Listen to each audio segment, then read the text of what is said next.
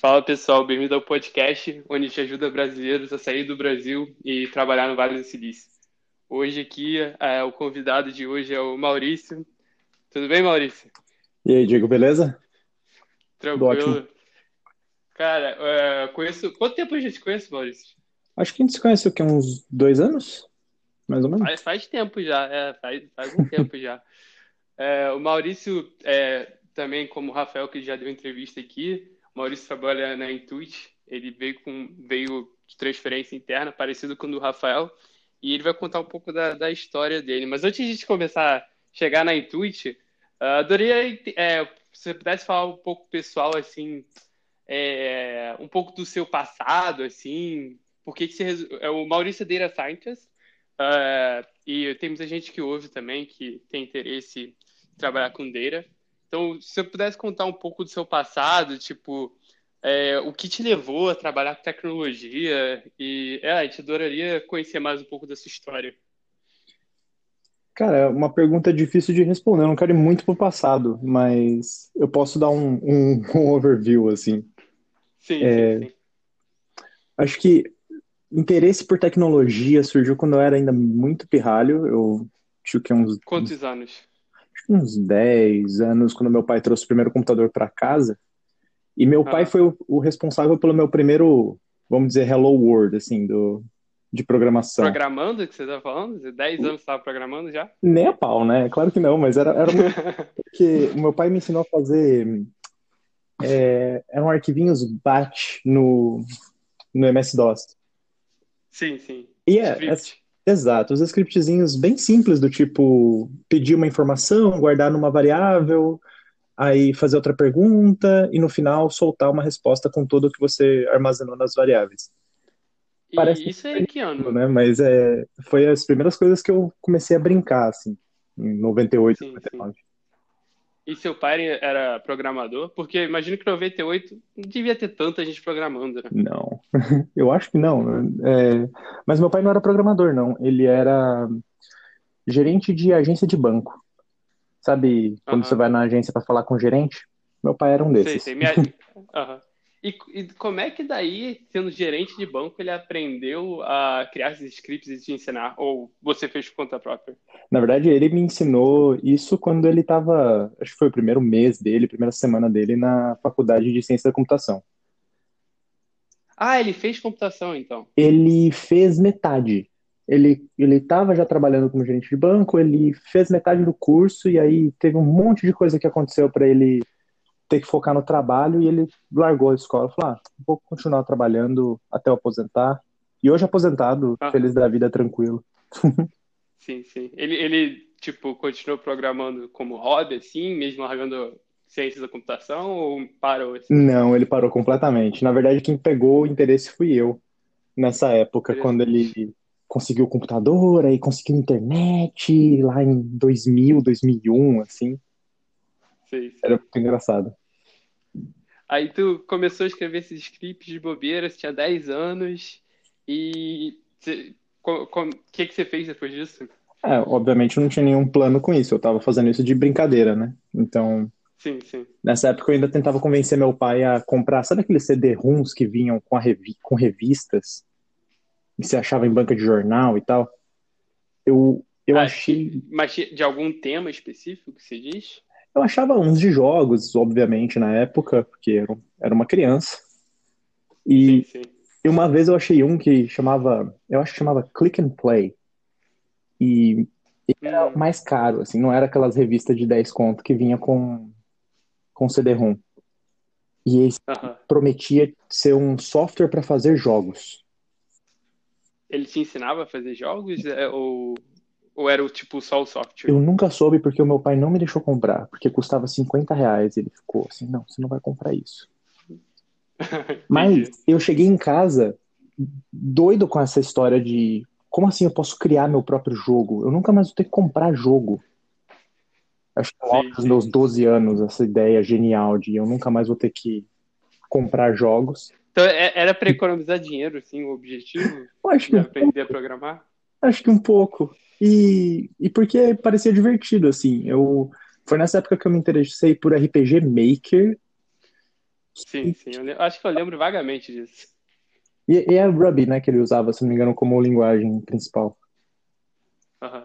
E foi nessa época que eu comecei a enfiar, me enfiar em, em fóruns de internet.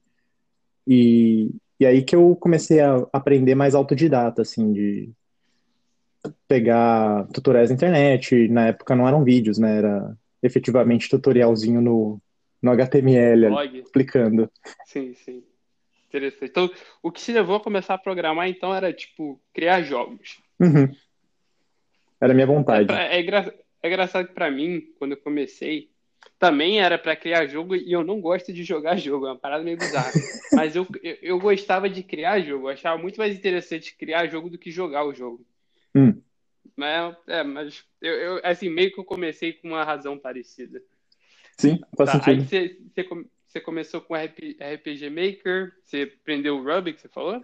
É, eu aprendi um pouco de Ruby na época, o bastante para fazer joguinhos, né? E, e, obviamente, muito simples, né? A gente está falando de setar variáveis, fazer if, else e alguns loops aqui e ali. Sim, sim. Pô, mas naquela, naquela época, imagino, não tinha tanta gente programando, então não devia ser tão simples assim. Imagino eu.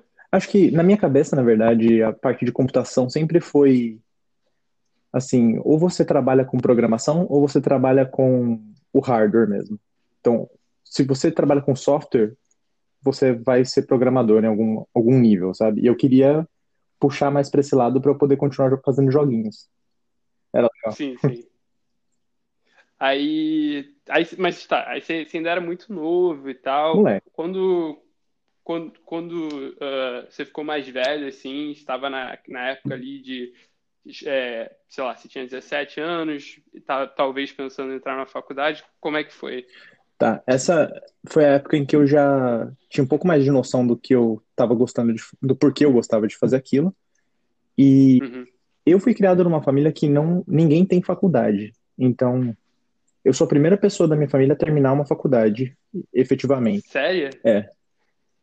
Mas meu irmão tá... Ah, tá. Você, di- você- você disse que seu pai começou, mas ele parou ali no meio. Exato. E meu irmão já tá já tá para terminar logo já, mas a minha avó, ela minha avó, minha mãe, meu todo mundo, meu, meus avós, todo mundo ou tinha um, só o ensino médio ou ensino técnico. No caso da minha avó, Sim, sim, ensino técnico de informática, o meu pai tinha um ensino técnico de economia, eu não me lembro com certeza absoluta, na verdade. E, e ele teve isso começo da faculdade. Então, tu foi o primeiro da, da, da família, assim, a realmente entrar numa faculdade. Como é que foi, assim, na, na época? E aos 17 anos, é, Sim. o- foi bem simples, na verdade. É, já que ninguém fez, eu não queria fazer. Ah, você não queria? Ah, Porque todo mundo tava bem, assim, bem, né?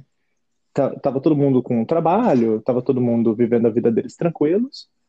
Eu resolvi que eu não queria fazer faculdade. E meu irmão também. E a gente E achou que tua família de boa com isso? sim, tranquilamente.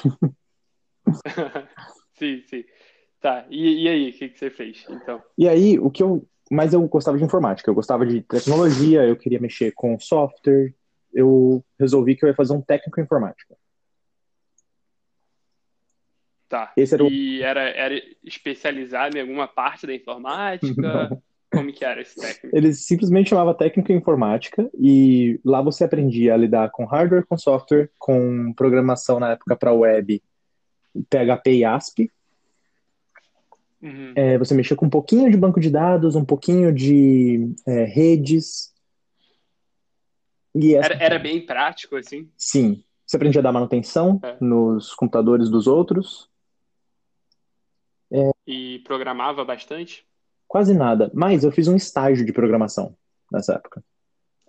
Ah, tá. Um estágio no próprio colégio, onde a gente tinha que criar um sisteminha pro, pro colégio gerenciar algumas coisas, algumas informações dos alunos. Uhum. E aí foi aí que eu comecei a mexer um pouco mais com o banco de dados e, e era um sistema super simples também, era um CRUD bem simples de, de leitura mesmo de algumas informações que estivessem no banco e a atualização desses dados ou criação de novos. Era bem fácil de mexer, foi super legal. Isso, isso você estava no ensino médio. Eu tava com 18, porque eu, eu terminei o ensino médio antes de entrar no, no técnico. Ah, tá, entendi, entendi. Aí você fez esse estágio, você começou a programar mais, é, e, e foi aí que você decidiu que você queria seguir carreira em vez de ser só uma diversão e tal? Mais ou menos. Foi aí que eu decidi que eu queria trabalhar com isso. E eu peguei esses estágios, coloquei debaixo do braço e fui falar com as pessoas. Assim, oh, pessoas que eu conhecia, oh, você sabe de alguém com emprego para trabalhar com tecnologia, com TI, com informática? E foi assim sim, que eu. Sim, full time, não era estágio, não, né? Você queria um emprego full time. Exato, full time. E aí que eu, eu consegui trabalhar em uma, uma empresa que trabalhava com costura. E eles precisavam de um sistema para fazer a intranet deles. Uhum. E eles tinham um monte de problema com os sistemas que eles já tinham lá. Então, sei lá, perdia backup de banco de dados, tinha problema com tabela no banco de dados que não funcionava. E eu trabalhei uns dois anos com eles, mexendo com isso, com o banco de dados deles e uhum. no, no, paralelo, o meu projeto principal, que nunca chegou a, a, ser completo, né, era a intranet deles, com alguns sisteminhas simples de gerenciamento da, das produções deles. Ah, legal. Ah, mas você ficou focado em banco de dados especificamente? Nessa um pouco. Eu, eu fui um pouco mais obrigado a mexer com banco de dados nessa época. Eu queria mesmo era mexer com, com PHP, que eu, eu adorava mexer com coisas de mais ligadas à web, né? Então, eu queria mexer com PHP, jQuery na época, o JavaScript, não lembro se já era chamado jQuery na época, a biblioteca. Mas a gente moveu isso. Eu, eu era forçado a mexer com o banco de dados para fazer a empresa funcionar. Eu era a pessoa que conseguia resolver. Entendi. Uhum. Você, era, você era o cara do banco de dados? Um pouco, apesar de ser contra a minha vontade. E, e porque. Eu acho que o Rafael tem uma história parecida, assim. Ele acabou, assim, que ele não curtia muito, só que ele foi trabalhar com de dados, ele foi e gostou, tá? Exato. É, foi, eu acho que foi meio parecida a história. Mas o que tá. aconteceu comigo é que Aí... era muito caro para eles con contratarem o, a, o consultor que resolvia mesmo o problema do banco de dados. Então eu servia de band-aid, entendeu? que eu já estava sim, sim, mas você, você resolveu os problemas que precisava. Exato. Mas aí sim, isso sim, me deixou legal. sonhar muito alto, porque eu estava cansado de mexer com banco de dados. Eu uhum. queria, porque eu queria mexer com PHP, estava mexendo com WordPress na época, me sentindo o máximo mexendo com WordPress. Falei assim, cara, você quer uhum. saber? Eu vou pedir demissão. Eu vou embora. E você tinha quantos anos né, naquela época? 20. Tá. Então, com 20 anos, você já tinha trabalhado, já tinha dois anos de experiência e já estava infeliz ali com o que a empresa tinha a oferecer. É porque a maioria das pessoas demora muito para chegar nesse nível, né? Muita gente, eu mesmo, cara, eu fiquei na teoria por muito tempo, assim, e você chegou lá com 20 anos já. 20 anos você já tinha ganhado experiência, já estava insatisfeito e queria alguma coisa maior. Mais ou menos. Eu também estava sonhando um pouco alto e, assim, eu trabalho desde os 16 anos. Não com tecnologia, mas eu trabalho, assim, para ajudar em casa tal, desde os 16. Então, uhum. naquela época eu já sabia que eu não estava feliz com o meu trabalho, porque eu já sabia como era um trabalho que eu gostava, sabe? Apesar de eu, de eu não. Ah, sim. De eu estar tá ainda muito novo, né? E aí, o que, qual sim, era o meu sonho é. alto? Era, eu vou agora pedi demissão para abrir a minha empresa de sites. E eu vou fazer. Sério? Tu, tu, tu queria ter empresa naquela época? Eu queria. Eu não, eu não tava ligado nisso. Eu queria muito. Pô, irado. Conta a história aí, conta a história. Eu também tô sabendo em primeira mão essa, essa história aí. Cara, eu, era um sonho, sonho mesmo, assim. Então o que eu fiz foi convencer um outro cara de TI da empresa onde eu trabalhava. Falei para ele, vou pedir demissão. E dá um mês, dá dois meses, você pede demissão também e eu já vou ter clientes pra gente e a gente vai fazer junto. Entendi, entendi. Você vai ser meu sócio. Uhum. Foi isso que aconteceu. Ele pediu demissão, eu pedi demissão, eu consegui três clientes pra gente de site. Tinha... Como é que você conseguia cliente? Curiosidade. Assim. Eu não tinha a menor noção de business plan, eu não tinha a menor noção de o que eu estava preparando. Não tinha preparação, né? Para ter uma empresa. Sim, sim. Então eu simplesmente saí no centro da cidade de Jundiaí, minha cidade natal, onde eu estava nessa época. E Uhum. passava de loja em loja perguntando: Você tem site? Você sabe que você precisa. Pô, irado. Site. E você tomou muito não, assim, na cara? Com é certeza, com certeza. Eu passei semanas tomando não. Mas sempre tinha um ou Ah. outro lojista, assim, de loja de roupa, é, ou alguém que tava uma loja de serviços, né, como pintura ou, ou serviço de carro, que falava assim, ah, ok, vamos conversar mais. E ali eu consegui os primeiros clientes Aham. nossos. Aí, Pô, irado, meu irado. colega pediu demissão e a gente já tinha como que trabalhar. Sim, sim. E, pô, irado. E como é que ficou a empresa? Quanto, quanto tempo vocês trabalharam nisso? Cara, foi depois que, que eu pedi demissão, a gente trabalhou por mais ou menos um ano. Até que Uhum. o... eu percebi que a gente não tinha um modelo de negócio funcionando bem e, e aos, aos 12 meses de idade a empresa não tinha mais caixa. A gente criava sites, era uma venda Uhum. transacional de, sei lá, 500 reais na época. Tá. E nunca mais a pessoa precisava entrar em contato com a gente e a gente tinha que correr atrás de mais clientes para poder passar mais um mês desenvolvendo o site no WordPress ou no Joomla ou algum outro CMS desses. Uhum. E se a gente não tivesse venda o tempo todo, a gente não tinha dinheiro para pagar o aluguel do escritório, que a gente queria manter um escritório na época é, numa rua lá de Jundiaí. Entendi. Então a grande despesa era o escritório. Era. assim. E, óbvio, como, como toda, toda ideia de quem ainda é, é inexperiente, deu, deu bem errado, assim. É, Durou um ano, a gente não teve lucro efetivo, assim, de salário mesmo, quase nenhum, comparado com o que a gente ganhava na empresa onde, onde a gente pediu demissão. Uhum. Mas daí surgiram, assim, eu tinha uma carteira, carteira de clientes que, de quem a gente tinha criado o site, a gente passou isso para um outro sócio que, que tinha chego no, no final desse ano aí, para ele tentar entrar em contato, criar contratos de manutenção com essas pessoas. Eu, na época, falei, ó, eu, eu pelo jeito não tá dando certo esse negócio de ter empresa, vou voltar a trabalhar para a empresa dos outros. Tá. Aí você voltou para a mesma empresa ou Eu voltei pra- como é que foi? eu voltei para a mesma empresa de, de confecção. Falei, e aí, gente, tudo bom? Tá aquela intranet e tal, vamos conversar. E, e acabei E, trabalhar lá por mais um ano e pouco, mais ou menos. aham. E dessa vez você trabalhou com PHP ou Sim. N- n- n- Ah, tá. Então você conseguiu trabalhar numa coisa que você queria Sim, dessa vez. full time mexendo com a intranet, o que foi sensacional.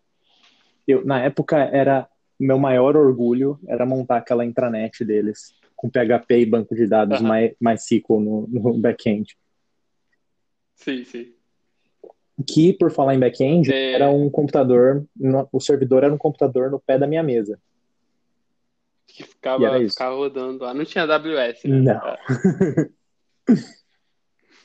sim, sim. Aí, tá, você trabalhou um ano lá e, e aí? E aí surgiu, eu estava aplicando para algumas vagas no, na, na região de Jundiaí. Eu tinha vontade de trabalhar em São Paulo, porque São Paulo ia pagar melhor, São Paulo ia ter oportunidades mais interessantes de, de tecnologia, né? Já que eu morava mais no interior de São Paulo, não ia ter tantas vagas de tech por lá. Eu, eu cheguei a trabalhar com outras coisas é, antes, né, de, dessas, desse, dessa paixão por tecnologia, etc. Mas para tecnologia, São Paulo ia ser o lugar. Então, eu apliquei para, deixa eu ver, umas 20, 30 vagas de desenvolvedor.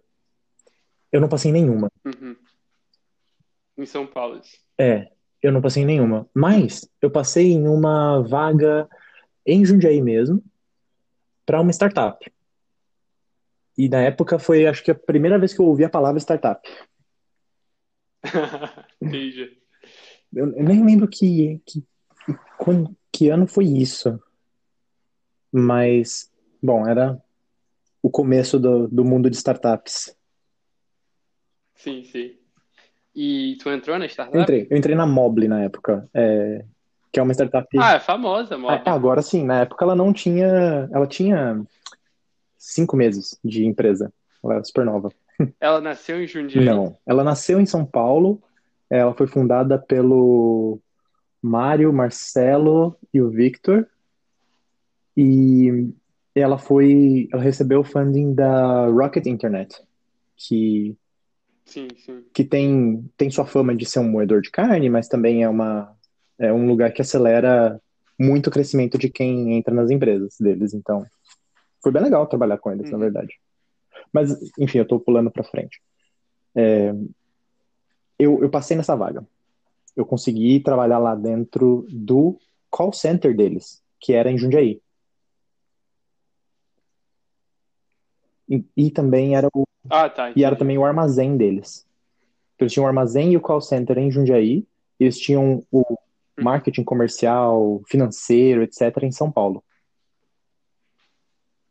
Tá. E você tá trabalhando como software engineer? Não, eu estava trabalhando como analista de dados, era a vaga, era o nome da vaga, mas eu fazia um pouco, como qualquer startup, você faz um pouco de tudo, né? Ah, tá. Então eu cheguei com a- na, na entrevista eles perguntaram: "Ah, a gente está querendo montar uma intranet com com um servidorzinho web aqui. A gente estava pensando em usar PHP. Você tem alguma experiência com isso?" E eu deitei e rolei nessa oportunidade. Sim, sim, sim. E foi aí que eu consegui convencer eles que fazia sentido me contratar para essa vaga e entrei para montar esse servidorzinho de intranet que ia ter os relatórios do, do call center. Ah, tá. Entendi. E você já tinha muita experiência com isso. Você construiu do zero. É- mas o, o desafio lá era legal porque, apesar de eu fazer uma coisa que eu já tinha feito, né, que é a intranet com PHP, etc., banco de dados, eu tinha que integrar dados de outros bancos, como o banco de dados do call center, o banco de Ah, dados tá. do armazém e etc. Eu tinha que juntar isso. E foi aí que eu aprendi que existia essa área de data engineering, que eu nunca tinha encontrado antes, né? Sim. Qual, qual, é a qual era a diferença disso para no tempo que você trabalhava com banco de dados anteriormente? A diferença é que eu não estava eu não estava mais trabalhando com com a mão dentro do, do paciente, assim, eu, eu- quando você trabalha direto no banco de dados do, do software, você, assim como um DBA, né, você tem que saber aonde está indexado, aonde não está, o que que pode deixar ele melhor, o que que pode estar errado, por que que recebeu um erro. Quando você vai para o lado de Uhum. engineering, você se preocupa mais com criar um encanamento que puxa esses dados de um lado para o outro e que não falha. É o, o pipeline, Exato. né? Entendi.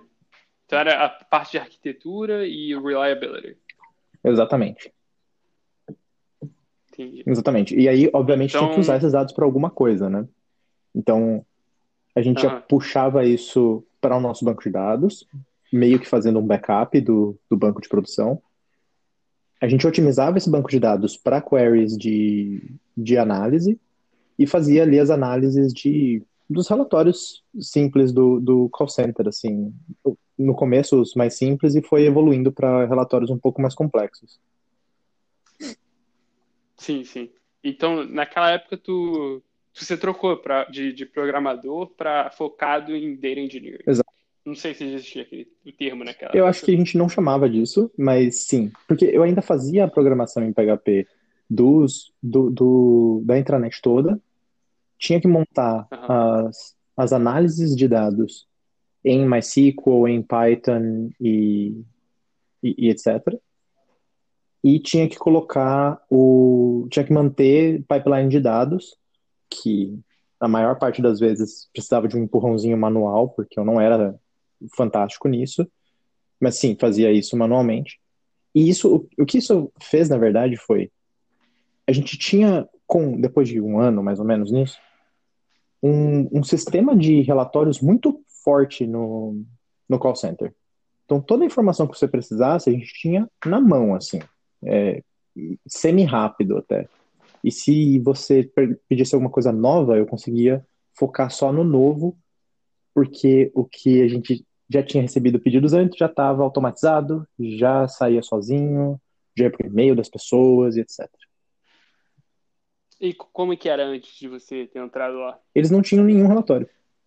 Eles tinham Excel, onde as pessoas faziam ah, entendi. O, o Excel era o banco de dados? Basicamente. Então, eles tinham que efetivamente digitar as informações e é isso. Ah, entendi, entendi. Então tinha muito trabalho manual, além do, do Excel não escalar, né? Tinha muito trabalho Exato. manual que o pessoal fazia. Exato. Eu lembro do time de qualidade que ficava ouvindo ligações, eles passavam o dia inteiro ouvindo ligações para ver se estava dentro dos padrões de qualidade da empresa e, e preenchendo um Excelzinho por membro do time de qualidade. Aí a gerente de qualidade tinha que juntar todos os Excels em um Excelzão só e aí a chefe dela é quem tinha que transformar aquilo em algum dado para relatório, para montar slide, para fazer as reuniões deles, tomar decisão. Entendi. É aí com o teu sistema, o... várias dessas etapas aí já não precisava. Foram mais. automatizadas, é. E, e foi aí que aconteceu um outro problema na, na Mobile. A Mobile já tinha aí um ano e meio, mais ou menos, de vida. E a gente estava muito inflado de funcionários. E como toda startup, a gente ah. também estava muito apertado de dinheiro. De funding. Então, sim. cara, foi um momento em que teve que mandar embora. Eu não lembro na época, mas acho que foi quase metade dos funcionários da empresa toda. Eita! Foi, ah. foi assim, um climão péssimo tal. Mas nessa, nessa movimentação, eles juntaram o time de BI, que na época a gente estava chamando o time de time de BI, do, do call center deles, com o time de BI do armazém. Que ficava na mesma localização, mas tinha, tipo, pessoas diferentes, sabe? Tinha, sei lá, cinco pessoas no time de BI do, do call center e cinco no armazém.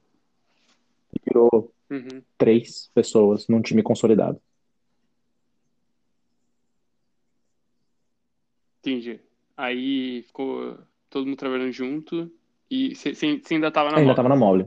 E aí eu, eu fiquei nessa, nessa redução de time que eles tiveram.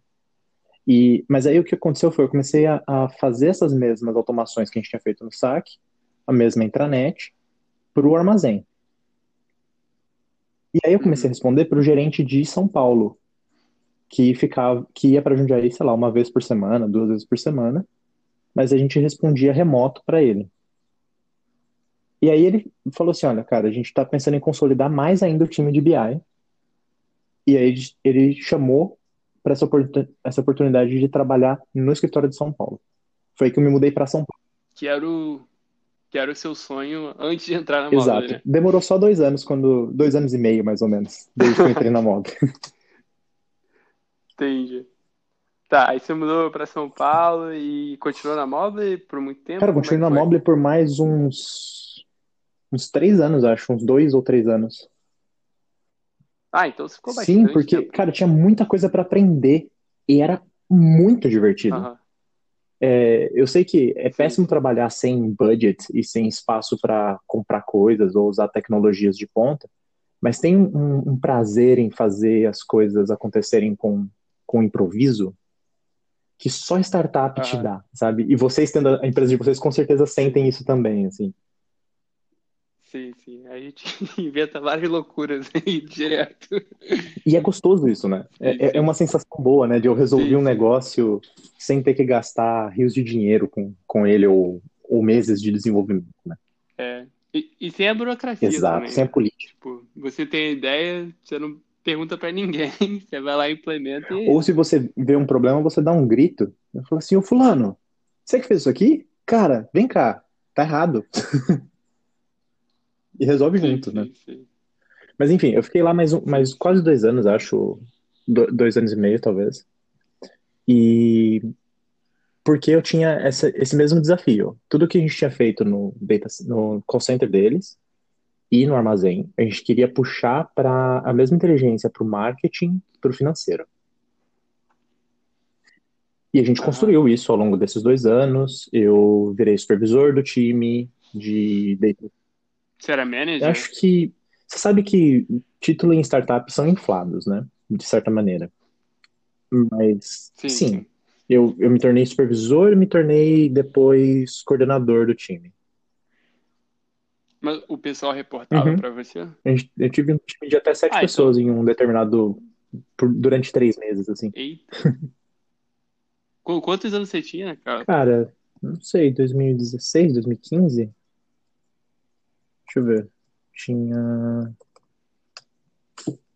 27, mais ou menos. Sim. E foi aí Tá. que. Então, tinha sete pessoas. Desculpa. Ah, tá. Pode falar. Você continuava codando naquela época ou você só supervisionava Continuava pessoas? codando. Continuava codando e a supervisionar pessoas era fazer stand-up todo dia de manhã e fazer priorização de, de request. Ah, era tá. isso. Entendi. Era meio parecido com um tech lead, Exato. assim. Exatamente. E nessa época foi quando Entendi. o meu chefe eu fazia entrevista também, o pessoal fazia onboarding deles e tal. E foi quando o meu chefe pra mim e falou assim, Uhum. cara, preciso ter uma conversa séria com você, Eita. porque você tá aqui contratando gente, você tá liderando o time, e o seu time só tem engenheiro da UFSCar, só tem estagiário da, da USP, e você não tem faculdade, cara. E nego ligava pra Ligava. isso? Assim, não, não abertamente, Sério? né? Mas existia uma pressãozinha de, pô, tô respondendo pra esse cara que nem faculdade fez, ele nem sabe do que que é essa, esse, essa coisa tecnológica incrível que eu acabei de inventar aqui, porque por que que ele não sabe e eu tenho que trabalhar pra ele? Rolava, Interessante. não muito, mas Porque eu, eu tô perguntando isso porque, tipo, eu já trabalhei com várias pessoas no Facebook que nunca nem chegaram a começar a faculdade. sério? Tipo, nego, nego começou. Que nem história parecida com a sua. Nego tava no ensino médio, aí falou: ah, começar a trabalhar aqui, fazer umas paradas ou outra. Aí pagava bem, eles caras ficaram muito bons tecnicamente e, tipo, nunca viram um propósito de fazer faculdade, entendeu? Não queria. E eu conheço gente boa, tipo, o maluco virou manager no Facebook com, tipo, muito novo, assim. Talvez ele não conseguisse se ele tivesse feito faculdade, porque ele ia perder, sei lá, 4, 5 anos da vida dele. Uhum. Mas eu conheço, eu- não é uma pessoa não, várias pessoas que não fizeram faculdade trabalhando no Facebook. Eu, eu sou familiarizado com a rota de, de pessoas não quererem fazer faculdade, assim. Mas na, na época, eu achei que foi um bom conselho desse meu chefe, cara, porque realmente, assim, eu me sentia mal de querer contratar as pessoas mais incríveis do mundo, das melhores universidades, e, e eu, pessoalmente, também falava, hum, eu sei que eu, eu não sou dessas faculdades incríveis. Mas eu também não queria fazer, né, passar quatro anos é, estudando, Parado, só só estudando. estudando. né? Então, o que eu fiz? Eu entrei na Estácio e comecei a fazer um curso de tecnólogo à distância. Ah, tá. Então não era, não era bacharel ou, ou Não. o que você estava fazendo, era só, só, não era tipo quatro anos, Não. né? Era dois anos, eu acho. Dois ou três. Ah, tá. E não era tipo full time a faculdade. Não, não era. Era pra fazer de noite e fazer uns projetinhos de final de semana, e é isso. Ah, tá. Então não, não prejudicou necessariamente seu Na trabalho. verdade, Seu me ajudou muito, porque nessa época é, a gente estava começando a contratar, começando a ter um pouquinho mais de dinheiro na startup. E a gente começou a contratar consultor para ajudar a gente a montar o BI, a montar coisas melhores no BI. A gente- porque a gente Ah. estava todo desenvolvido in-house e, e criado por nós mesmos, assim. E nisso eu consegui contato com, Tá. com o pessoal de uma dessas consultorias, com o Leonardo Naresi, um cara incrível de dados que foi da DP6, é da DP6 ainda, são dessas consultorias de analytics. E ele gostou muito do que a gente estava fazendo na Mobile, falou, cara, quem que começou esse time, quem que tá liderando o time? Era eu na época. Falou, meu, vamos conversar amanhã. E encontramos para tomar um café, e ele falou assim, cara, eu tô dando aula na SPM, e a gente tem vaga para professor que que não tenha mestrado, tem poucas vagas, mas a gente queria puxar você para dar aula com a gente, porque você tem experiência de mercado. E você já tinha faculdade? Não, eu estava no primeiro ano. Eu estava nos primeiros seis meses, talvez. E tu estava dando aula para ganhar ao mesmo tempo você fazia faculdade? É, foi. Mas por que foi importante a faculdade? Eu conseguia falar no, na própria SPM, não, não, eu, eu estou cursando, não é que eu não tenho. e isso ajudou ah, a tá, passar. Tá, entendi. E o pessoal ficava meio, meio bolado, assim, que tipo, você estava ao mesmo tempo cursando. Meus alunos não faziam a menor ideia. Ah, eles não Não, mas para processos internos da, da SPM, sim. Mas é, é de se esperar que eles ficassem bolados se eles soubessem. Porém, eu tinha realmente muito conhecimento de técnico, então a parte técnica, apesar é. de ser aprendida do, do modo autodidata, é, era real ali, era, era um conhecimento para. É. Cara, na, na, na, verdade, assim, como aluno, né? Se eu pudesse escolher, eu prefiro mil vezes o cara com experiência do que o maluco que fez PHD, que nunca realmente trabalhou, assim, aplicando o bagulho na prática, uhum. tá ligado? Eu como aluno, eu ia preferir ter um professor que tem vários anos de indústria do que um cara só teóricão que, sei lá, nunca tem, não tem experiência nenhuma de mercado. Eu... Então, eu como aluno, na real, eu ia preferir. Só que eu acho que pelo menos 99% dos professores nunca chegou a trabalhar de verdade, assim, com experiência. E para programação é muito Exato, importante. cara. cara Faz muita diferença a pessoa sair da teoria, né? Sim, sim. Bom, enfim. E, e tu curtiu essa, essa vida de Cara, professor? eu adorei dar aula. A verdade, assim, eu, eu. Um dos meus primeiros empregos, quando eu era mais novo, né? Eu falei que trabalhava desde os 16. Eu, eu dava aula numa escolinha de informática em Jundiaí chamada Bit Company. E eu ensinava os senhorzinhos de idade a mexer no, no Excel, assim. E eu, eu já sabia que eu gostava de dar aula por causa disso. Mas nessa época eu estava dando aula de um negócio que eu, eu era apaixonado por fazer, que é transformar dados em algo útil para o negócio, entendeu? E Sim. fora que isso me puxou a aprender mais coisas, né? Porque você se, se força a ler um pouco mais, a se preparar um pouco mais para dar aula para o pessoal que está saindo da faculdade fazendo pós, né? Querem aprender mais de BI e tal. Uhum. Então foi, foi uma ótima experiência, assim, em geral, assim. Foi irado. E tá, então nessa época você era professor, estava na faculdade e estava trabalhando também. Tua vida devia ser uma loucura, assim, era um pouco. Tempo, né? Era um pouco, mas foi aí que surgiu a Twitch. Tá, e...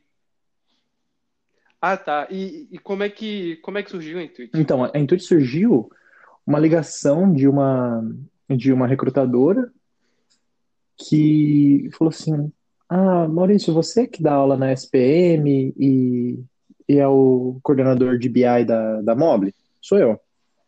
Então, eu tô com uma vaga aqui na empresa do Mint. E eu tinha ouvido falar já do Mint. Na época. Você consegue usar o Mint Consegue. Na época até conseguia, um pouco, um pouco mais complicado do que hoje. Mas sim. E já tinha o guia bolso no, no Brasil que eu, por, por estar tá trabalhando em startup, conhecendo gente de startup o tempo todo, eu sabia do Guia Bolso, eu sabia que ele era uma tentativa de Mint no Brasil. Eu já tinha essa referência. Ah, tá. Foi que eu falei, opa, Mint? Quer dizer, o Mint, a empresa que era referência desse. Ok. Vamos, vamos conversar. Uhum. Tá. E naquela época, você já pensava em sair do, do Brasil, trabalhar no exterior? Essa não? é uma pergunta difícil, cara, porque eu, eu pensava que tinha um próximo passo depois da, da minha vida na Mobile, eu não sabia onde era. Se era mesmo ficando em São Paulo, uhum. mas em uma empresa mais estruturada, uma empresa que. Porque eu sentia falta dessa experiência de corpora... um pouco mais corporativa, sabe? Você dá uma estrutura, né? Empresa grande. É, empresa grande. Mas não necessariamente é, você pensava em, sei lá, trabalhar no Vale do Silício. Hum, não, não. Mas o que aconteceu também né, nessa conversa, eu cheguei a perguntar para para entrevistadora. Você acha que tem oportunidade para talvez no futuro, quem sabe, se mudar para o Vale do Silício? Ela falou, acho que sim. E ela? Isso plantou um tá. Isso te animou assim na época ou era tipo mais alguma coisa muito Era uma coisa bem distante para mim. Na minha cabeça, pelo menos, era uma coisa quase inatingível, assim, um, um super prêmio, sabe? Impossível, assim. De tipo, se você Entendi. conseguir, cara, essa é medalha de ouro, realmente foi isso e muito obrigado. Entendi. Aí você resolveu Resolvi. entrar na Intuit. Resolvi, eu ainda estava dando aula na SPM, estava fazendo minha faculdade e mudei da, da Mobile para Intuit. Tá. E aí eu, eu percebi que a Intuit, apesar de ser uma empresa gigantesca, com 10 mil funcionários, na época acho que 9 mil funcionários, é, em não sei quantos países, 10 países, alguma coisa assim, ela era super pequenininha no Brasil. Uhum. Eram quantas pessoas? Umas 30. Ah, então tá. foi super confortável sair do ambiente de startup e entrar num ambiente ainda meio de startup, sabe? Entendi. Não era então aquela é, corporation, uh, algo muito grande, assim. apesar de ser Exato. Intuit, né? não, não tinha essa vibe. É, era, era ainda uma vibe de eu conheço Entendi. todo mundo pelo primeiro nome, eu sei o nome do cachorro das pessoas, eu sei o nome do marido da esposa, sabe? Sim, sim. Então foi muito confortável. Ah, maneiro. E Tá. E você entrou como software engineer, como data engineer, Acho como data scientist? Qual, em qual título, eu dei um passo para trás. Assim, eu, eu era coordenador na Mobile e eu fui para Intuit como analista sênior. Analista de dados. De... Analista de dados. De ah, tá. Analista de dados é a mesma coisa que data ah, scientist? Não, não. Eu acho que não. Na, no meu conceito, assim, analista de dados está mais preocupado em relatórios e, e e entrega de dados direta. E o hum. cientista de dados ele vai estar mais preocupado com com modelagem, com experimento, com com um pouco mais de projetos, assim, sabe, de, de dados, versus o que o analista vai estar fazendo, que é o dia a dia, o run the business. Assim. Então, deixa eu dar um ah, exemplo. Tá. É, é que eu Deixa, deixa é, eu dar um exemplo. O, um analista de dados é a pessoa para quem você chega e fala assim, cara, como tá a nossa receita mês a mês aí durante, durante os últimos três anos? Você consegue me montar uma análise dessa receita? Tá. E o analista de dados vai ser super capaz uhum. de, primeiro, te mostrar como esses dados estão hoje, até agora, quebrar isso em componentes, falar assim, ó, tá desse jeito, caiu nessa época por causa disso, cresceu nessa época por causa daquilo. Ó, esse movimento é sazonalidade, esse movimento é, é, realmente porque a gente mudou algo no nosso marketing que funcionou. Então, esse é o, é o analista de dados. Uhum. Aí, o cientista de dados, o... ele vai ter um, um, papel um pouco mais de, cara, eu quero fazer um, um experimento. Quero colocar uma nova uhum. funcionalidade no, no nosso produto e eu quero saber se ela vai ter impacto e quanto de impacto ela tem. Ah, tá. Então, basicamente, o Data Scientist ele trabalha com o produto e o, o Data Analyst ele trabalha com a, a, parte do business. É, ele pode fazer também a parte de marketing, de, de business, o, o Data Scientist. Mas ele é mais cientista, assim, ele vai montar o, o projeto todo desse experimento, testar o experimento com você, colocar o experimento para rodar, ler os resultados, falar se é estatisticamente relevante ou não.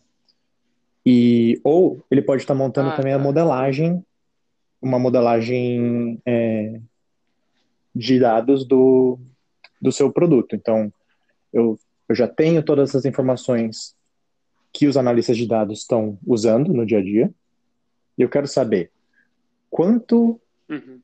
Quanto vai ser a minha receita daqui a um ano? Você consegue fazer um modelo preditivo para mim que me traga isso, sabe? Que são Aham. técnicas um pouco diferentes, Entendi, assim, entendi. é, que, que o cientista de dados tem que usar. Uhum. Tá, entendi. É, beleza, aí você entrou então como analista de dados, senior, e co- como é que foi lá a experiência? No começo foi uma na experiência bem startup, assim, foi... Eu tinha que montar a parte de dados do zero, porque eles tinham acabado de adquirir uma startup no Brasil, a, a Zero Paper, e eles não tinham nenhuma integração desses dados com os dados dos Estados Unidos, os dados do resto do mundo. Então, esse foi o projeto que eu tomei para mim de eu vou integrar esses dados, automatizar, vou fazer um portal com todos os relatórios, coisa que eu já estava acostumado a fazer das empresas que eu tinha trabalhado antes. Só que eu sabia sozinho, porque não tinha equipe, não tinha nada, era só eu. Tá. Aí, E, desculpa, e- pode, pode perguntar. ah. Não, não, pode Ah, continuar, aí eu-. Aí eu comecei a me acostumar um pouco mais com a questão de ser uma empresa grande. Eu tinha, na, foi a primeira vez que eu tive um dotted line, uma pessoa para quem eu respondia tecnicamente, mas que não era meu gerente.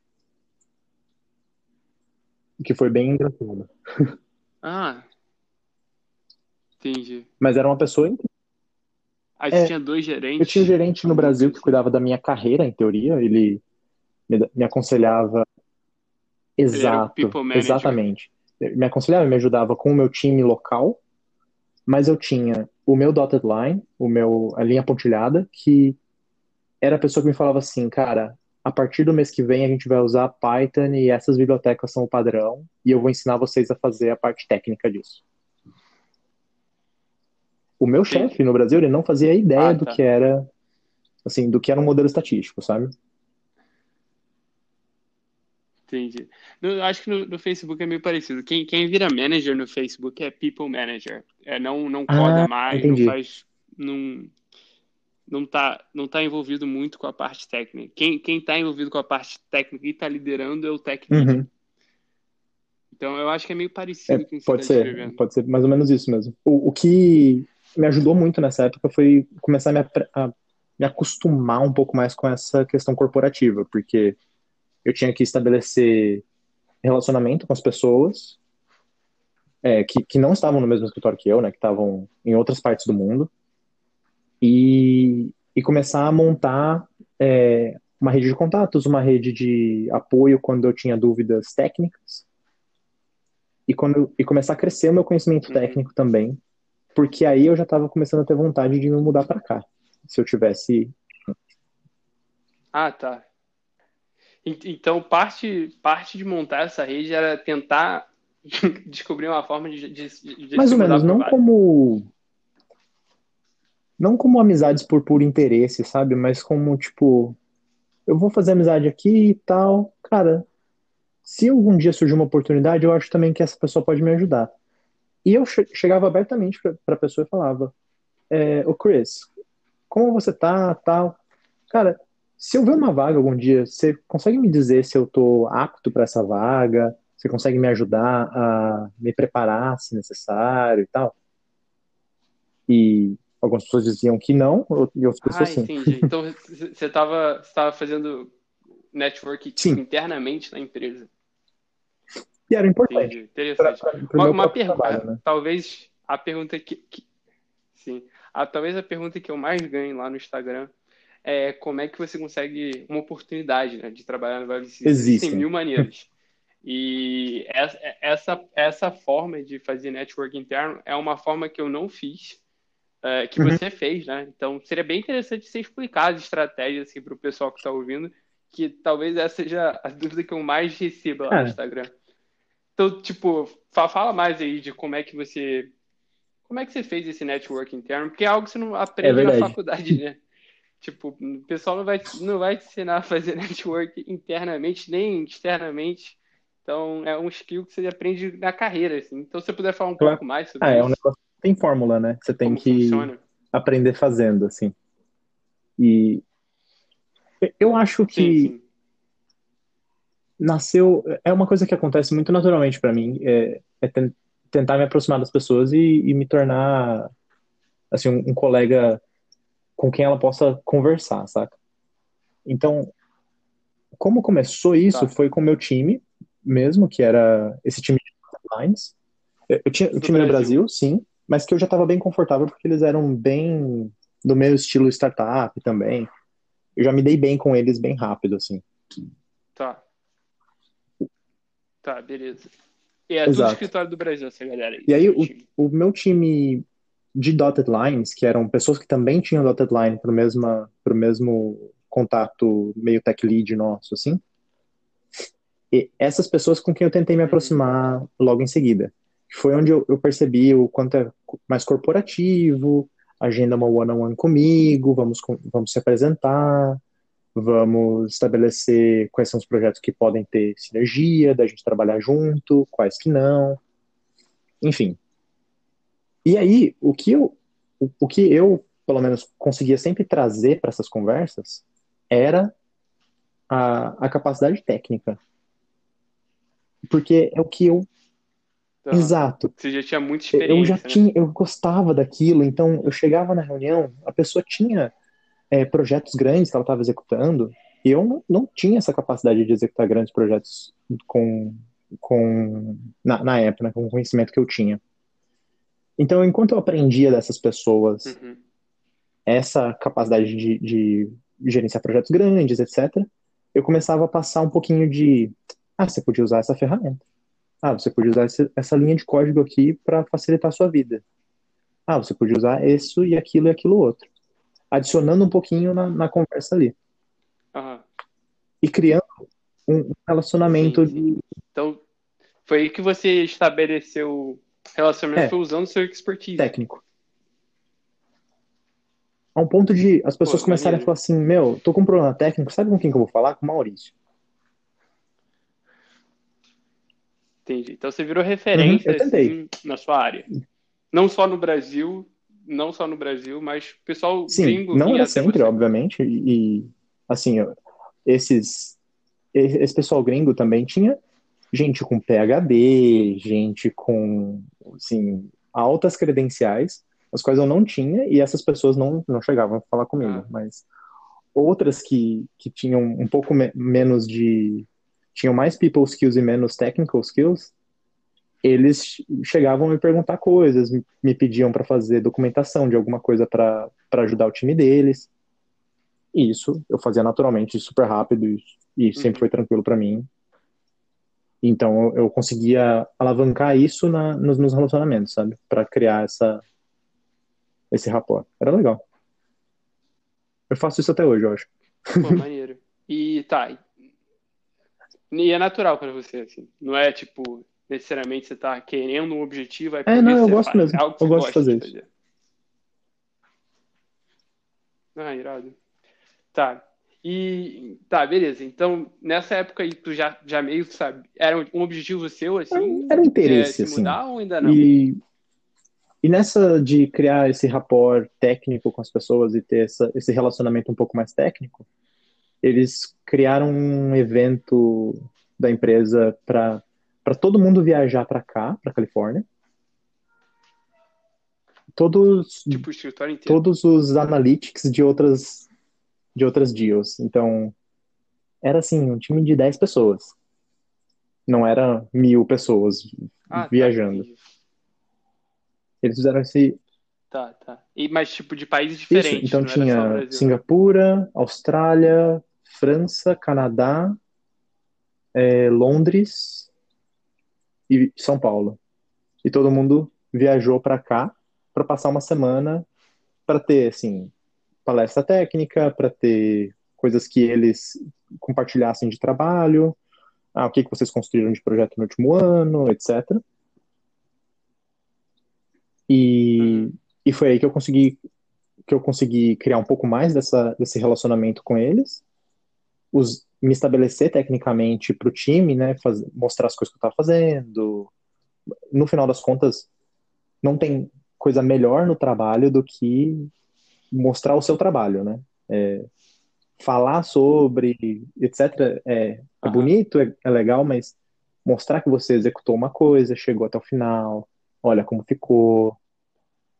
Exato. Mostrar resultado. O, na época, a gente teve uma visita do, do CEO e ele falou assim: se você quer uma oportunidade é, de crescer, a primeira coisa que você tem que fazer é nail your job. Isso.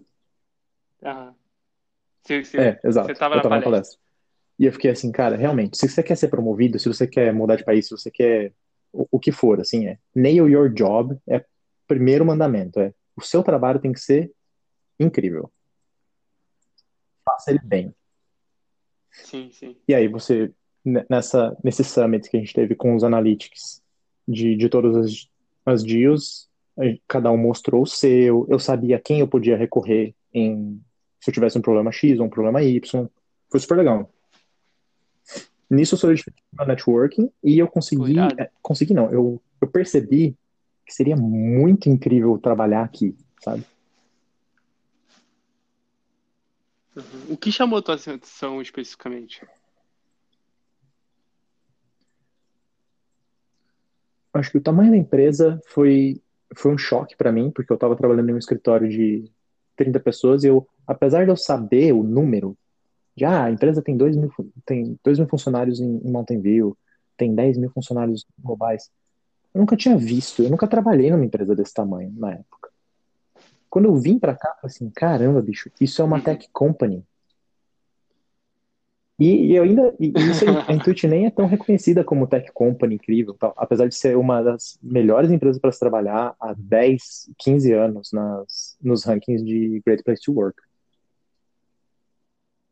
Não é o primeiro sim, sim. nome que vem na nossa cabeça, mas é uma empresa incrível, assim, gigantesca. É, e as pessoas, cara, elas têm sim, um, uma cultura, um clima muito gostoso. Eu marquei o one-on-one com no, é, no, headquarters. no headquarters. Então, eu marquei o one-on-one com todo mundo que eu queria. Eu conversei com um monte de gente, gerente das outras áreas, áreas que eu tinha trocado e-mail e eu nunca tinha visto a pessoa de, de frente, sabe? E eu comecei a estabelecer mais desses relacionamentos. Eu encontrei gente que eu sabia que era muito boa tecnicamente. Falei, meu, você não pode ser meu mentor? Você topa ser meu mentor? quando eu tiver problema, eu posso te mandar e a gente conversar um pouco. Eu prometo que eu não abuso, a gente fala uma vez por mês só. E, e eu fui criando um pouco mais dos relacionamentos, sabe? E foi muito legal, cara. Eu, eu, realmente apaixonei quando eu, quando eu vim pra cá.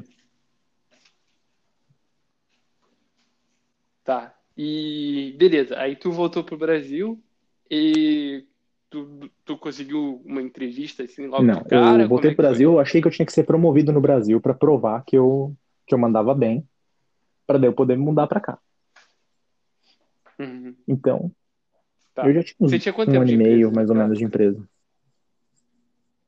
E aí eu comecei a ficar no pé do tá. meu gerente. Falei, cara, eu quero ser promovido, eu quero ser promovido, eu quero ser promovido, eu quero ser promovido, me ajuda, eu quero ser promovido é, me fala que eu tenho que melhorar, fala que eu tenho que melhorar, fazer uhum. esforço, fazer projeto tal.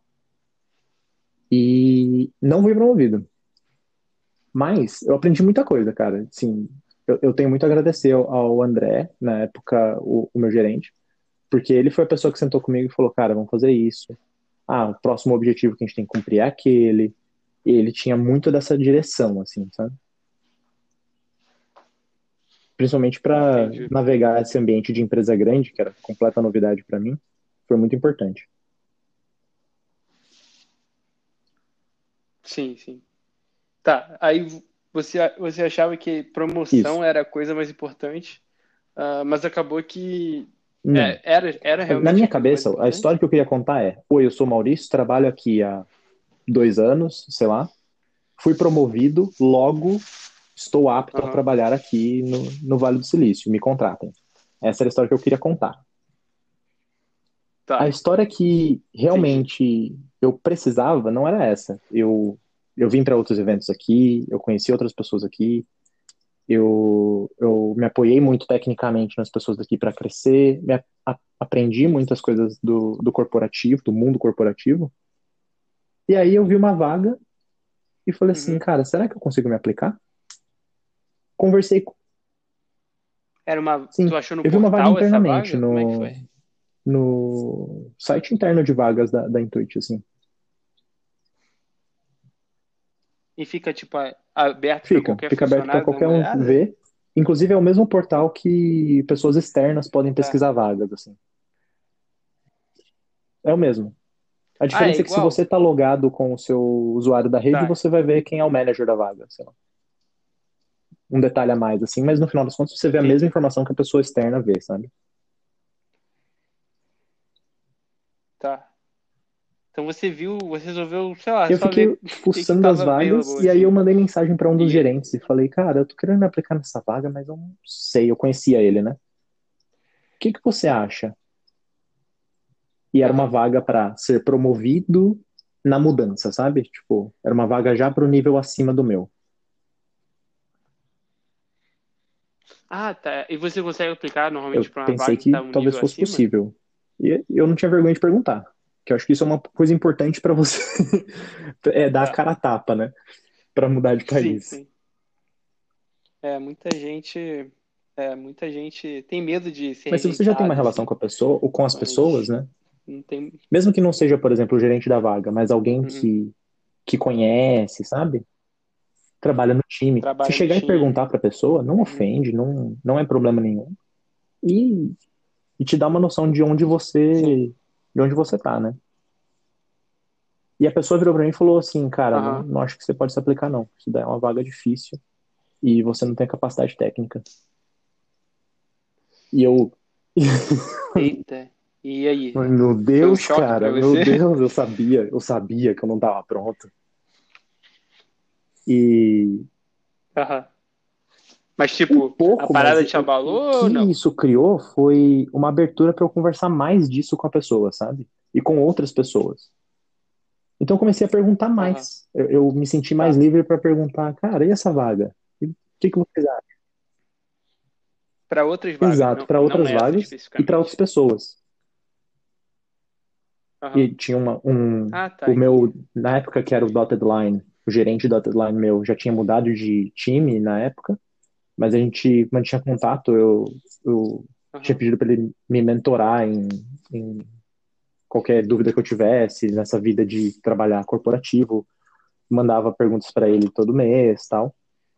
Eu comecei a perguntar para ele, cara, e essa vaga? Você acha que eu posso me aplicar Aham. ou não? Para outras vagas, né? E foi aí que ele Sim. começou a me falar assim, cara, se você quiser se aplicar para isso, você tem que ter um projeto mais ou menos assim. Se você, eu acho que você consegue se aplicar para uma vaga no mesmo nível que você tá no Brasil, ao invés de uma vaga um nível acima. Eu falei, ah, mas eu acho que eu tenho que ser promovido antes. Aí ele, não, Aham. não acho. Discordo. Entendi. Então, com o nível que você já estava ali na empresa, já, já era possível Sim, e eu contava uma história para mim de que eu precisava ser. Eu criava uns requisitos na minha cabeça para mim mesmo que não eram reais. Que não existia. Sim, sim. Mas eu acho que, Com eu acho que isso é muito comum, assim. É tipo, sei lá, você, você inventar Não, e assim, meu inglês não tá bom, sabe? Ah, não, meu inglês não tá bom, né, Pra trabalhar lá fora. Ué, eu fui no Sim. Summit, eu fiz a apresentação, não foi incrível, não é um inglês de dar aula de inglês, mas eu consegui me comunicar, as pessoas entenderam e eu entendi 80, 90% do que elas falaram, então tudo massa, legal, sabe? Esses requisitos que a gente se dá, assim, né? Sim, sim. Tá. É. Eu acho que também uma das paradas que Também muita tem gente não isso. acredita que é possível. Tipo, o nego acha que tem que ser Deus, E pior que é verdade, super-homem. O pior é que é verdade, eu vi isso até, assim, eu trabalhei com gente muito incrível na, na Mobile, na Zero, na Zero Paper, depois de aqui, adquirida pela Intuit, com gente de outras startups que eu conheço, que poderiam se aplicar para uma vaga aqui e passar imediatamente, assim. Só que provavelmente nem eles acreditam, né, nisso. Eles não acham que. Sim. É. Não, é, é- é até, até um, assim, o motivo de eu estar gravando essas entrevistas, o pessoal vê que é possível. Tipo, não é só só eu conseguir. Sim, Tem vários, de histórias diversas, né? Não existe um, Então, não existe um mapa. sim, sim, É. tipo, não existe um único caminho. Assim, Inclusive, É, para um- concluir a história, eu depois de conversar muito com, com essas pessoas daqui, né, que já eram do meu network, que eu já tinha conhecido, já tinha trabalhado tecnicamente em projetos juntos, já tinha mentor aqui e tal, assim, mentor, né, essa conversa mensal para eu para eu efetivamente pedir ajuda e, e passar vergonha no ambiente controlado, eu consegui virar para eles e falar assim, gente, quero me aplicar nessa vaga. E eu simplesmente me apliquei, era o mesmo nível que eu estava no Brasil, inclusive é o mesmo nível que eu estou hoje, eu sou ainda Senior Data, Analyst, Data Scientist, mas era, era os mesmos requisitos da minha vaga no Brasil. Uhum. E eu falar, eu trabalhei aqui no Brasil por três anos, eu fui a única pessoa de dados aqui por mais de dois anos, a gente criou toda a estrutura, No escritório. no escritório todo, eu era a única pessoa de dados. A gente criou toda a estrutura, o Brasil cresceu X% Aham. nos últimos três anos. Logo, eu acho que eu tô apto a essa vaga. As pessoas acharam essa experiência incrível, sabe? Que às vezes a gente também valoriza para falar assim, realmente eu tô fazendo Aham. um trabalho fantástico. E nisso eu passei na vaga para cá e, Sim, sim. e aí fez todo o processo de visto, etc. E, e tô para cá já tem dois anos já. Foi irado. Cara, é... É claro. só pra não ficar muito longa a entrevista, qual que é a coisa assim que você mais curte trabalhando agora no Vale, comparado a algo que talvez Coisa que eu mais gosto.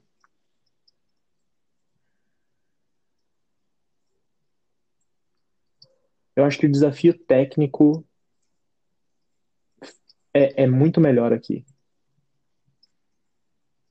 Eu, eu tenho mais. Como assim?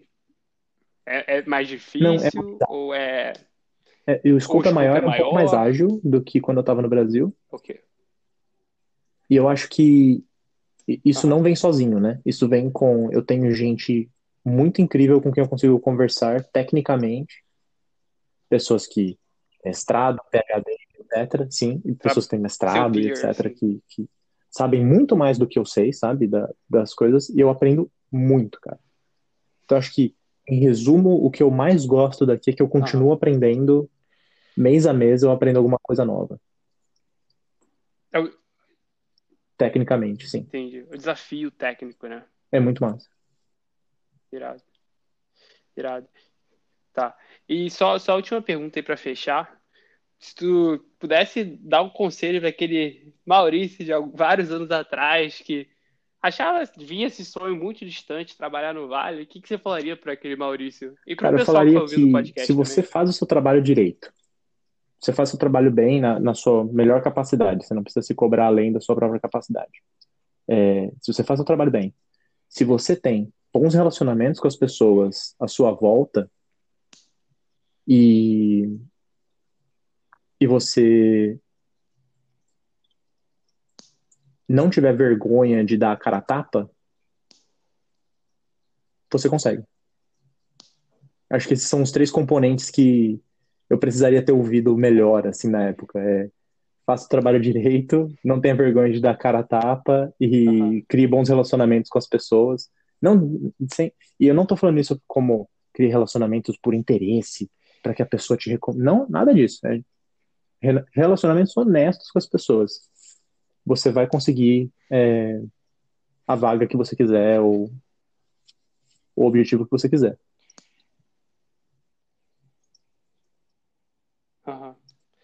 Com certeza. Eu... Minha história é bem, é, assim, é diferente da sua, mas sem relacionamento, sem alguém para me ajudar, tá ligado? Não sei se seria possível, assim. Uhum. Eu indo como solo player, entendeu? Eu realmente contei com muito apoio de outras pessoas. Não, não chegaria sozinho aqui. Então, pô, É, você com certeza tem exemplo de gente com quem você teve que ser honesto e meio dar a cara a tapa, passar um pouco de vergonha no one-on-one, ali, né? Sim, com certeza. Pô, bastante. Claro, Tomar, ser meio rejeitado, isso eu acho que isso é normal. Se tu não for rejeitado, é exato, tem porque tu isso não tá também. tentando muito forte o bagulho, né? Eu acho, que- eu acho que é normal ser rejeitado, assim, de vez em quando. Ouvir que, ah, caralho, esse, que nem você disse, né? A primeira tentativa que você tentou não deu certo, Sim, mas exatamente. eventualmente você conseguiu. Sim. Pô, cara, muito obrigado aí. Acho que foi, foi bem interessante essa história. Como eu disse, é bem diferente da minha. E eu acho que pô, o pessoal que já está trabalhando por alguns anos no Brasil vai se identificar bastante com a sua história e, e espero que pessoas sigam o caminho também que você seguiu. Cara, seria muito massa ouvir de, de outras pessoas também. E parabéns pelas gravações desse, dessas entrevistas. Eu já ouvi duas, eu vou continuar ouvindo para saber mais das histórias de outros brasileiros que estão aqui. Beleza, beleza. Então, muito obrigado, Maurício. Foi um prazer. Valeu, Diego. Até depois, bicho. Abraço.